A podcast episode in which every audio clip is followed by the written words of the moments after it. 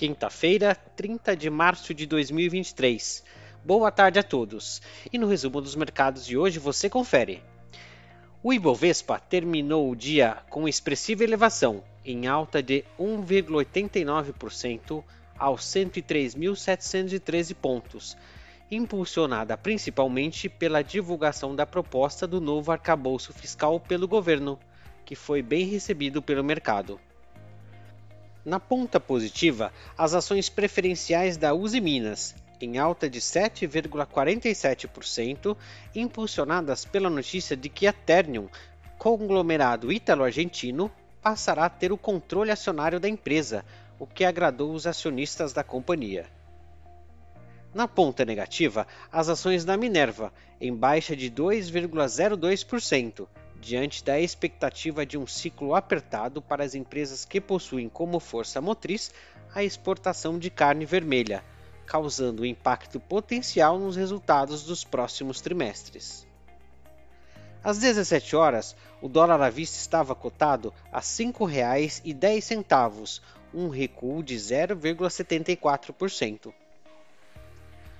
Indo para o exterior, as bolsas asiáticas fecharam o dia majoritariamente em alta, seguindo o desempenho positivo de Wall Street, à medida que as preocupações com recentes transtornos do setor bancário diminuíram.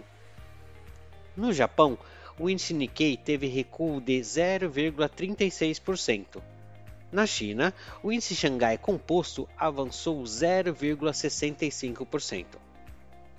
Os mercados europeus encerraram o dia em alta, apoiados pelo otimismo com o setor bancário.